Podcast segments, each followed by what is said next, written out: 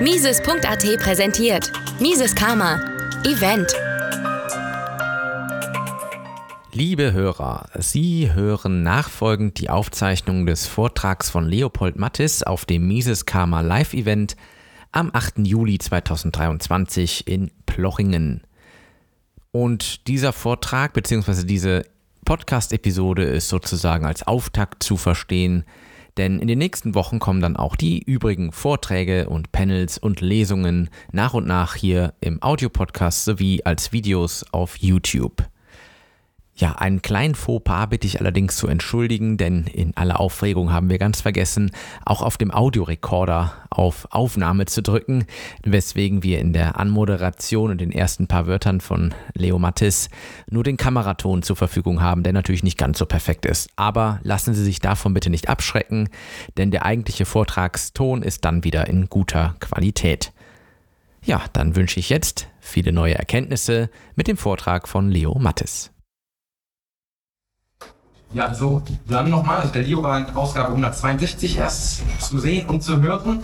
Ähm, wir hatten sicherlich die kürzeste Anreise hier bei den Speakern, quasi aus Stuttgart um die Ecke.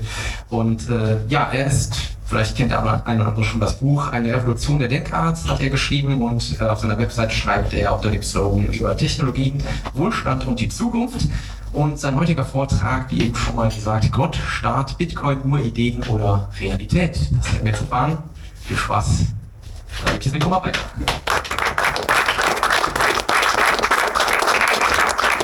Ja, hallo. Vielen Dank, dass ihr heute alle da seid und ich die Möglichkeit habe, hier ein bisschen über Gott, Staat und Bitcoin zu reden. Und der eine oder andere denkt sich vielleicht, das hat ja überhaupt nichts miteinander zu tun, aber ich glaube, es gibt einige Parallelen, alle, einige Gemeinsamkeiten, einige Sachverhalte, die wir hier gemeinsam durchdenken können um zu schauen, sind es Ideen, die mit der Realität übereinstimmen, denn Ideen sind sie auf jeden Fall. Und deswegen auch zur ersten Folie, was möchte ich gerne mit euch durchgehen? Ich möchte mit euch gerne anschauen, was sind denn so gängige Definitionen von Gott, Staat oder auch was ist auch Bitcoin, um dann zu untersuchen, wer hat eigentlich das Wissen, beziehungsweise wer hat die Macht, weil oftmals geht es um Allmächtigkeit oder Allwissen oder ähm, regelt der Markt alles. Ähm, das heißt, hier schauen wir uns an, wie sich hier die Ideen dann unterscheiden. Und weil wir herausfinden werden, dass ein handelnder Gott nicht allwissend und allmächtig sein kann und der Staat auch nicht als zentrale Instanz allmächtig und allwissend sein kann, schauen wir uns an, welche Attribute denn wir noch sonst Gott oder dem Staat zuschreiben und ob wir die nicht auch bei Bitcoin wiedererkennen können und ob Bitcoin deswegen nicht vielleicht eine bessere Orientierung und eine Ausrichtung ist als vielleicht ein handelnder oder ein allmächtiger Staat. Zum Einstieg habe ich hier mal drei Spalten mitgebracht. Nämlich so habe ich mich anfangs mit dem Thema beschäftigt. Und zwar habe ich mich gefragt, Gott ist ein allwissendes, allmächtiges, handelndes, übernatürliches Wesen und habe dann den Satz formuliert, gibt es Gott wirklich? Ich habe Gott noch nie gesehen. Wenn ich in der Welt unterwegs bin, dann sehe ich keinen Gott, sondern nur handelnde Individuen, Mittel wie Häuser, Straßen, Maschinen oder Felder. Wo ist Gott? Gott handelt in unserer Welt nicht. Der Mensch handelt. Mich beschleicht der Gedanke, dass es Gott vielleicht gar nicht gibt. Ist Gott etwa nur eine Idee in unseren Köpfen? Und vor einigen hundert Jahren wäre ich vielleicht jetzt umgebracht worden wegen äh, Gotteslästerei und habe dann aber für den Staat genau den gleichen Text ausgefüllt. Deswegen ich denke, ihr könnt selber lesen, gibt es den Staat wirklich? Ich habe den Staat noch nie gesehen. Nur Menschen handeln. Mich beschleicht der Gedanke, dass es den Staat gar nicht gibt. Ist der Staat etwa nur eine Idee in unseren Köpfen? Und dann auch beim Bitcoin als finales, regelndes, irdisches, dezentrales Geld ebenso. Ähm, Bitcoin als Idee habe ich noch nie gesehen. Bitcoin handelt nicht, sondern Menschen handeln. Gibt es denn Bitcoin wirklich? Und äh, ich glaube, ähm, die Folie ähm, kanntest du auch schon, aber ab jetzt wird es auch für dich neu, Daniel, ähm, weil wir möchten jetzt hier diesen roten Zahlen mal ein bisschen näher auf den Grund gehen, was es denn genau heißt, um die Ideen zu unterscheiden. Zuerst, was ist Gott? Da habe ich eine äh, Google-Suchanfrage durchgeführt. Als Gott oder Gottheit wird meist über übernatürliche Wesen bezeichnet, das über eine große und nicht naturwissenschaftliche, beschreibbare, transzendente Macht verfügt. Und die meisten Menschen schütteln heutzutage wahrscheinlich den Kopf und denken, oh Gott, damit kann ich gar nichts anfangen. Übernatürliches Wesen, nicht naturwissenschaftlich und Transzendenz. Ähm, aber wir schauen mal weiter, was ich noch gefunden habe. Ähm, Gott kommt besondere Verehrung zuteil und besondere Eigenschaften, werden besondere Eigenschaften zugeschrieben, darunter oft die Eigenschaft des Ursprungs des Schöpfers, Gestalter der Wirklichkeit zu sein. Mit Gott ohne weitere Bestimmung wird meist ein allumfassender Gott bezeichnet. Und außerdem habe ich noch Sachen gefunden, wie oftmals wird er allwissend oder auch allmächtig dargestellt, Hüter, der Moral und Gesellschaft, immerwährend, ewig, unveränderlich und auch immateriell und unsichtbar. Und wenn wir uns das jetzt äh, anschauen, dann merken wir recht schnell, okay, hier gibt es Widersprüche. Und zwar habe ich hier ein Zitat aus ähm, deinem Buch äh, mitgebracht. Und zwar, dass die Menschen eben von Gott oftmals von einem handelnden Wesen denken und es sich hierbei aber um einen Anthropomorphismus Morphismus handelt, weil sie von Gott wie von einem Menschen denken, der handelt. Aber das kann eben nicht sein, denn Handeln widerspricht den Vorstellungen, die sich Menschen von Gott machen, nämlich dass er ein allmächtiges und allwissendes Wesen sei. Und von einem solchen Wesen können wir aber nicht denken, denn wenn die Zukunft ungewiss ist, dann handelt man nicht, weil alles zukünftige Wählen bereits bekannt ist und es daher keinen Raum mehr gibt zu wählen. Darüber hinaus bräuchte ein allmächtiges Wesen nicht immer wieder handeln, um seine Unzufriedenheit zu vermindern, sondern müsste mit einem Male endgültige Zufriedenheit erreichen können. Könnte er dies nicht bewirken, wäre er nicht allmächtig. Die Vorstellungen eines handelnden Gottes ist also mit dem, was die Menschen ansonsten von Gott annehmen, nämlich Allmacht und Allwissenheit, nicht vereinbar. Das heißt, wir können schon mal sagen, okay, die Idee von Gott, die passt nicht so wirklich zur Handlungslogik, und deswegen kann sie auch nicht wirklich zu der Realität, in der wir uns befinden, passen. Komme ich zum Staat. Beim Staat habe ich als Definition die Definition von Thorsten Polleit mit dabei. Der Staat als territori territorialer Zwangsmonopolist mit Letztentscheidungsmacht über alle Konflikte innerhalb seines Gebiets. Und hier möchte ich besonders auf den Punkt Letztentscheidungsmacht eingehen, weil aus meiner Sicht bringt das sowohl das Thema Wissen als auch das Thema physische Macht zusammen, weil eben die Entscheidung erstmal im Raum der Ideen stattfindet. Also der Staat ist Letztentscheider im Raum der Ideen, maßt sich Wissen an und versucht es dann auch im, im Raum der Materie äh, mit Macht durchzusetzen. Eine etwas andere äh, Version, Definition vom Staat, ähm, vielleicht in der öffentlichen Meinung ähm, bekannter, ähm, die lautet Gesamtheit der Institutionen, deren Zusammenwirkung das dauerhafte und geordnete Zusammenleben der in einem bestimmten abgrenzenden Territorium lebenden Menschen gewährleisten soll. Und hier sehen wir dann auch, es geht um Zusammenleben, es geht um etwas Beständigkeit, um Ordnung und um Gewährleisten, also auch hier dann wieder letztendlich ähm, das Durchsetzen. Was ist hier allerdings das Problem? Wir können sowohl aus der Handlungslogik als auch aus der Vergangenheit lernen, dass die Durchsetzung der Regierungsvorstellungen mit dem Mittel Zwang erfolgt, dass die Regierung sich Wissen anmaßt und oftmals die Macht missbraucht wird, dass es dadurch zu keinem freien Wettbewerb kommt, somit keine Marktpreise entstehen, keine Informationen über Preise transportiert werden können und es somit zu Fehlallokationen kommt und überhaupt nicht unsere Bedürfnisse befriedigt werden können. Insgesamt ist ein Staat auch zentral hierarchisch organisiert, weshalb es eben zu einem Schwachpunkt kommt, denn wenn die, die, die die Spitze eben ausfällt, also als Single Point of Failure, ähm, dann ist das gesamte System fragil und es unterscheidet sich dadurch eben durch dezentrale Systeme, die es erlauben, dass Teilsysteme auch ausfallen können. Und ähm, so erleben wir dann in der Vergangenheit auch immer wieder Krisen. Ähm, des Weiteren haben wir eben Sonderinteressen und Korruption und äh, wir ja, konnten erfahren, dass Herrschaftssysteme immer wieder historisch gescheitert sind. Ähm,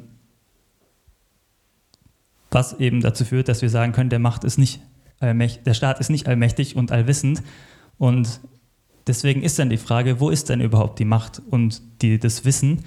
Ähm, weil wenn sie zentral nicht ist, dann muss die ja woanders sein.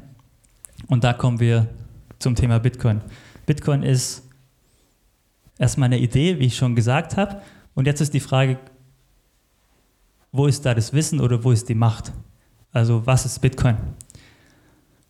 Das ist eine sehr komplexe Frage. Es gibt viele Podcasts darüber, viele Bücher und letztendlich besteht die Herausforderung darin, zu verstehen, was Geld ist und welche Probleme Geld lesen, lösen muss und welche Probleme es sonst noch gibt, warum wir aktuell kein gutes Geld haben.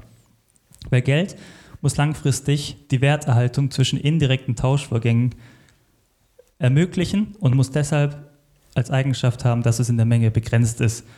Und da haben wir aber in unserer materiellen Welt oder in der Welt der Informationen folgende Probleme. Und zwar zum einen werden Informationen, wenn sie nachgefragt werden, einfach kopiert. Das erleben wir im Internet. Wenn wir eine Nachricht verschicken, wenn wir ein Bild verschicken, dann wird es vervielfältigt. Das heißt, wir haben hier keine Knappheit. Das Internet ist eine riesige Kopiermaschine. Den zweiten Punkt, den wir haben, ist, dass in der realen Welt Mittel auf Nachfrage produziert werden. Also je höher die Nachfrage nach Gummibärchen wird, desto mehr wird Haribo sagen, wir produzieren noch mehr Gummibärchen. Genau das gleiche bei, bei Gold. Je höher die Nachfrage bei Gold steigt, desto eher lohnt es sich, mehr Gold aus der Erde zu holen. Und so ist es eben dann auch äh, im, gewesen ähm, im, im Goldstandard oder ähm, auch jetzt bei digitalem Geld, dass es eben beliebig vermehrt werden kann.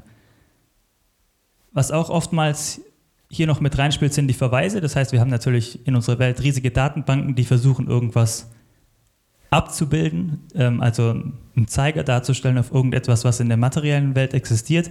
Aber hier ist eben die Herausforderung, dass es immer diese Schnittstelle gibt, die manipuliert werden kann zwischen Information und Materie. Also wenn ich in meiner Küche eine Inventur mache und ich feststelle, ich habe sechs Gläser und mir fällt aber eins runter, dann steht auf der Liste immer noch, dass ich sechs Gläser habe, obwohl in meiner Realität äh, ich nur noch fünf habe. Und ähm, das gibt es eben zu bedenken, wenn wir über, über gutes Geld nachdenken, wie wir gutes Geld kreieren können.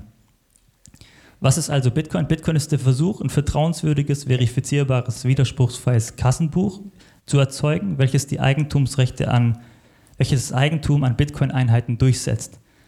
Ähm, wer sich jetzt mit Bitcoin noch nicht beschäftigt hat, für den ist es wahrscheinlich erstmal ähm, eine große, eine große Blackbox. Ähm, der Punkt ist hier auf Kassenbuch. Das heißt, wir haben hier digitale Informationen, die aber möglichst unverfälscht sein sollen.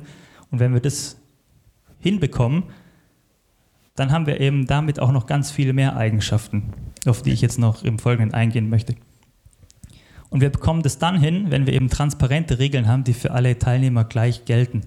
Das heißt, wir haben zum Beispiel einen Open Source Code, der offen einsehbar ist. Wir haben ähm, eine absolute Knappheit im digitalen Raum, die durch Kryptographie eben gewährleistet werden soll. Äh, und Kryptographie bedeutet immer, äh, man kann sehr einfach in eine Richtung rechnen, aber um zurückzurechnen, äh, bräuchte man sehr viel Energie und Zeit, weshalb es nicht einfach möglich ist und es so dann zu einer Sicherung kommt.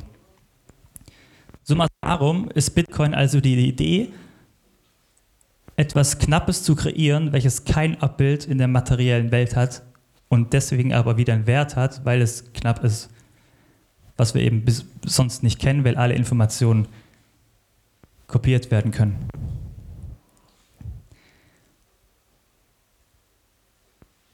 Ich hoffe, soweit war das einigermaßen verständlich, weil jetzt kommen wir wieder zu den Attributen, ähm, die wir vielleicht Gott und Staat sonst noch zuschreiben. Ähm, und ich fange mal an, oftmals wird nach Wahrheit gesucht. Also die Leute glauben an Gott, sie wollen an Gott vertrauen, ähm, sie glauben vielleicht auch an Expertenräte oder an den Papst. Ähm, sie suchen Autorität und damit auch immer einer Instanz, welchen Ideen sie folgen können.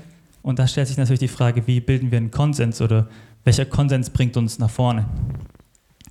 Ein weiterer Punkt ist das Thema Recht.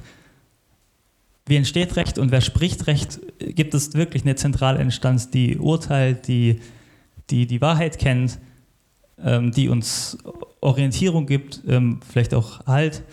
Ähm, wer setzt denn die Grenzen und wer herrscht eigentlich wirklich? Ist es Gott, Staat oder ist es ähm, vielleicht dann das Individuum? Ein weiterer Punkt sind dann, was sind Prinzipien des Lebens? Also viele Religionen versuchen das zu bestimmen. Ähm, was sind vielleicht auch Prinzipien des Überlebens? Was führt zum Überleben? Und wer dient eigentlich wem? Also dienen Dient man in der Kirche einer, einer übernatürlichen Instanz oder dient man als Staatsdiener oder eben dient man als Dienstleister? Und was gibt uns Identität? Also wir haben eine Nationalität oder wir haben eine Religiosität. Ähm, wer bin ich und was ist das wahre, schöne und gute? Und wie hält das alles irgendwie zusammen? Und da schauen wir uns jetzt an, wie können wir hier vielleicht Gemeinsamkeiten zu Bitcoin finden. Der erste Punkt ist Wahrheit. Wir haben sehr viel verschiedene Informationen heutzutage und die Frage ist, worauf können wir uns eigentlich noch verlassen, worauf können wir uns vertrauen? Es gibt Fake News, ob die fake sind oder nicht. Wir können es gar nicht mehr wirklich überprüfen oder verifizieren. Dann gibt es Faktenchecker, die sagen, sie haben die Wahrheit, sie wissen, wie es ist. Ähm, und es gibt auch jetzt mittlerweile schon vielfältige AI-Tools oder andere technische Tools, die uns einfach Dinge auswerfen, ähm, die wir gar nicht verifizieren können, weil die Systeme einfach viel, viel zu komplex sind. Also ähm, ob der Papst jetzt wirklich hier so einen Modemantel getragen hat, äh, man weiß es nicht, vermute er nicht, aber ähm, wir können es nicht verifizieren. Und Bitcoin kreiert hier seine eigene Wahrheit. Das heißt, durch die asymmetrische Kryptographie wird ein Arbeitsnachweis bei Mining bestätigt, als auch ein Eigentum bei den Wallets. Das heißt, wir können wirklich dadurch, dass wir sagen, okay, bei Mining entsteht ein Hash und der Hash ist so selten, dass er eigentlich nicht zufällig gefunden werden kann, sondern es muss Arbeit reingesteckt werden. Sonst würde der Hash gar nicht entstehen. Und so baut eben die Bitcoin-Blockchain nach und nach diese Wahrheit auf, die rückwirkend unveränderbar ist, sodass wir sagen können, dieser Blockchain können wir wirklich vertrauen, weil sie ist transparent und sie ist nach bestimmten Regeln entworfen worden. Und ich finde es eine extrem große Errungenschaft, dass wir jetzt sowas haben, weil, wie ich versucht habe darzustellen, gibt es eine Vielzahl an Informationen, denen wir gar nicht mehr trauen können. Also egal, ob es jetzt ähm, eine wissenschaftliche Studie ist oder ein Regierungssprecher ähm, oder ein Unternehmensvertreter, jeder hat Sonderinteressen und die Frage ist, was es eigentlich war. Und Bitcoin ist hier eben eine Möglichkeit beim Thema Geld oder beim Thema, ähm, worauf synchronisiere ich mich, worauf orientiere ich mich eben, sich, äh, wo man sich orientieren kann. Geld ist immer auch eine Truth Machine, wie wir im Bitcoin sprechen Bereich sagen, und zwar Geld als Regulator in einer Marktwirtschaft. Also wenn wir gutes Geld haben, durch die Wirtschaftlichkeitsprozesse werden nämlich effiziente Unternehmen belohnt, ineffiziente Unternehmen werden bestraft, dadurch, dass sie bankrott gehen.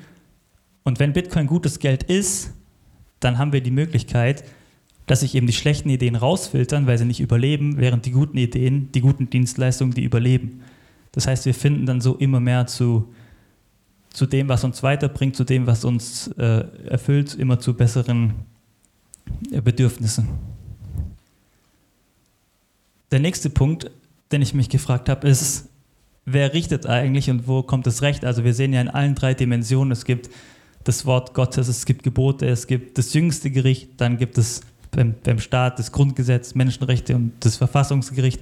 Und bei Bitcoin sagen wir auch Code is Law, weil eben alle Teilnehmer, die Bitcoin akzeptieren, die akzeptieren dann auch den Code, dass er durchgeführt wird, wie er, wie er transparent veröffentlicht wurde. Also das nennen wir dann auch der Konsensmechanismus, über den wir uns einigen, ähm, dass der eben gilt.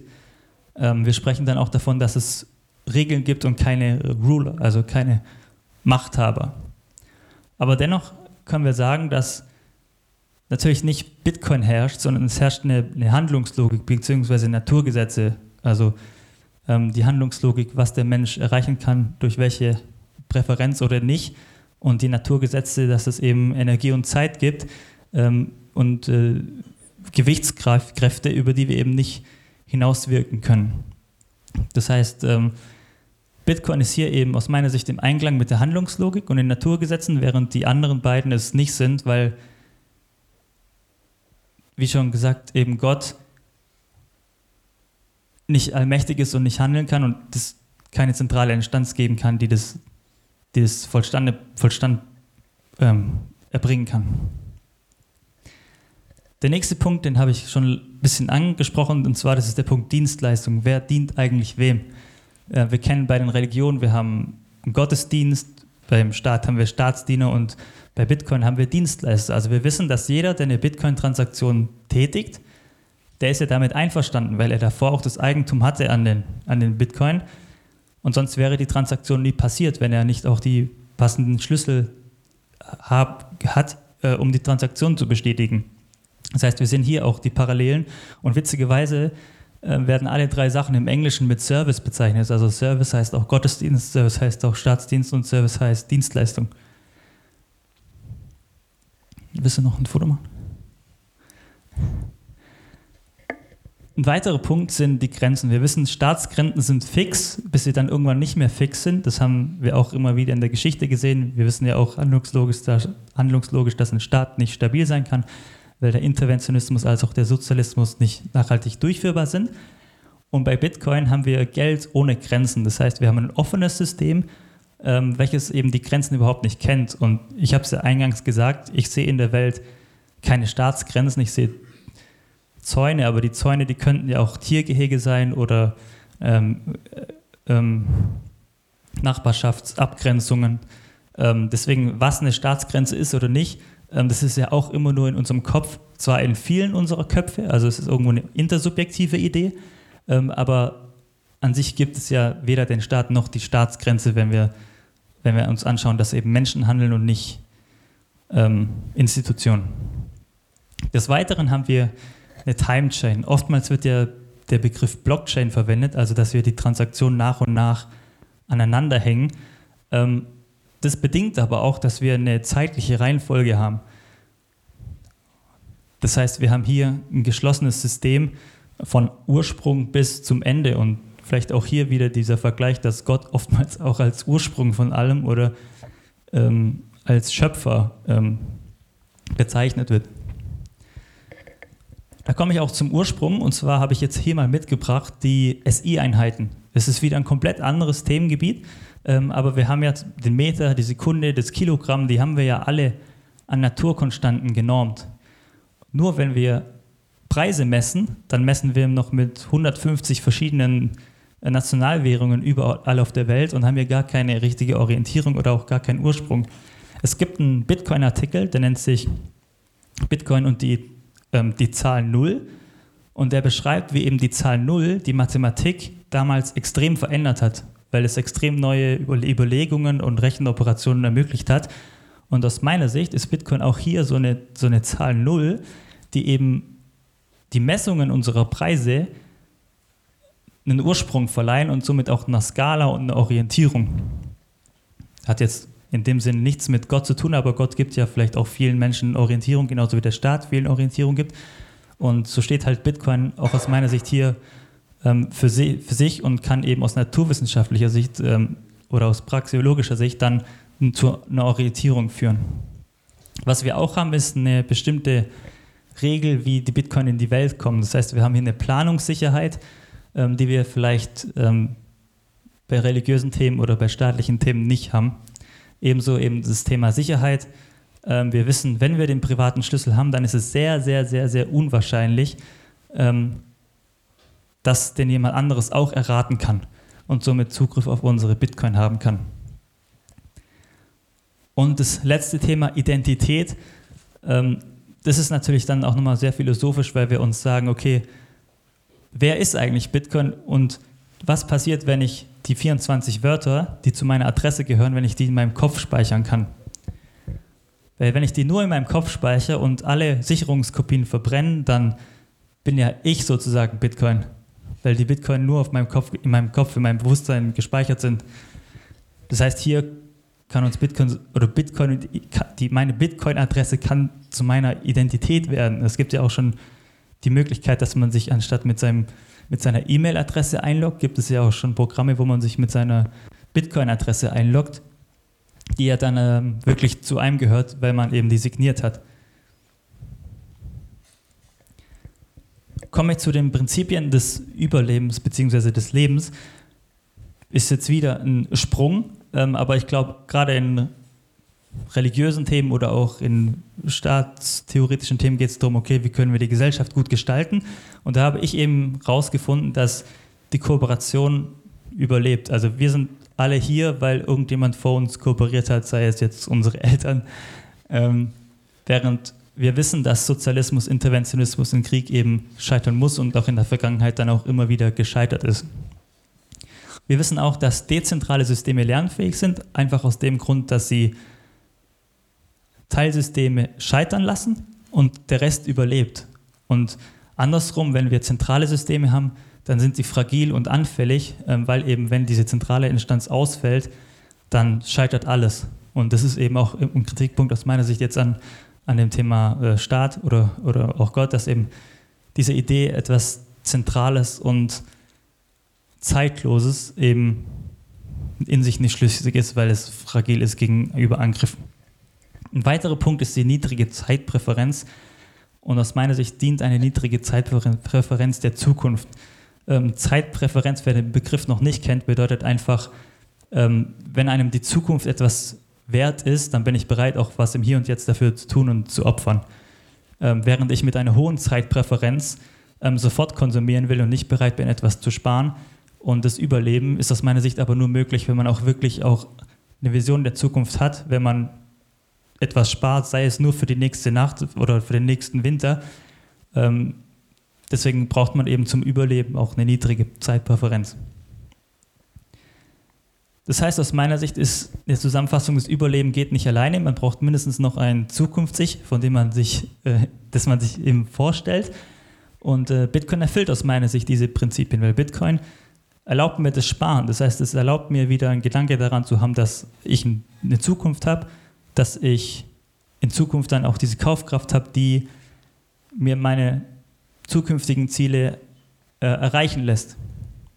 Und so ist dann Bitcoin auch ein System, welches größer ist als ich, weil es kann wie jedes Geld nur funktionieren, wenn es auch wieder jemand gibt, der das Geld in Zukunft, was ich habe, auch nachfragt.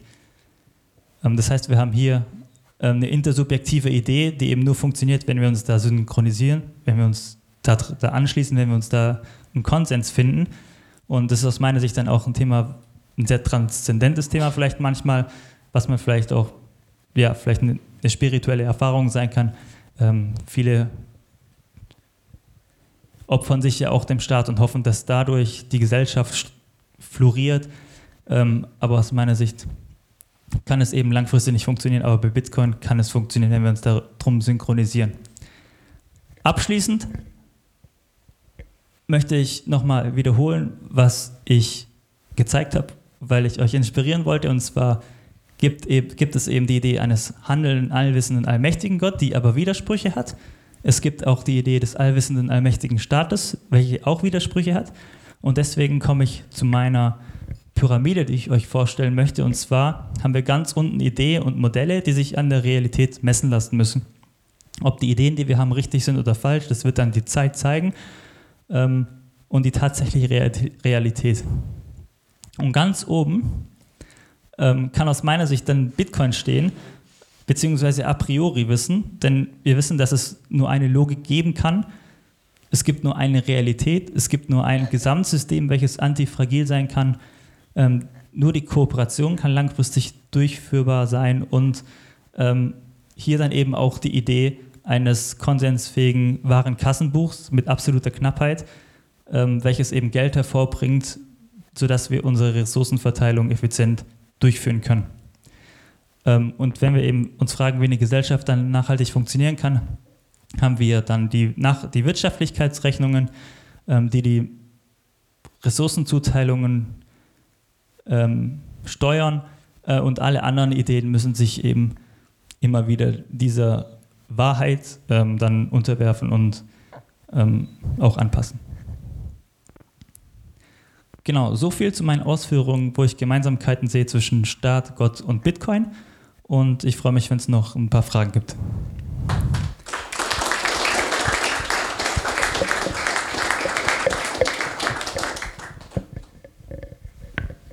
Ja, vielen Dank, Leo.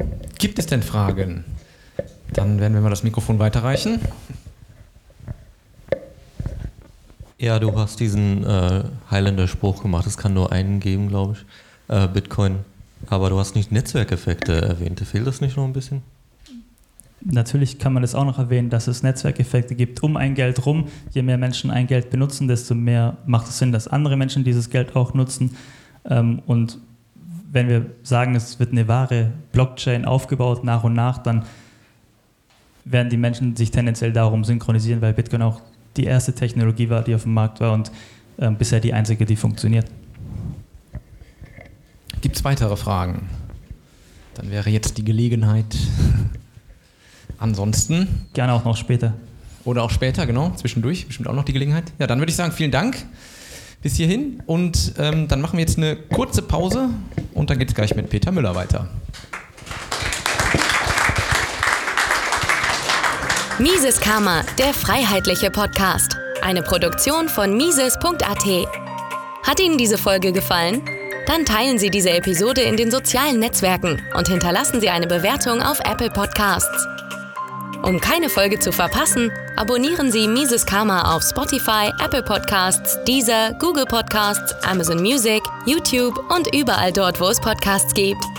Für Anregungen, Fragen und Kritik nutzen Sie das Kontaktformular auf miseskarma.de.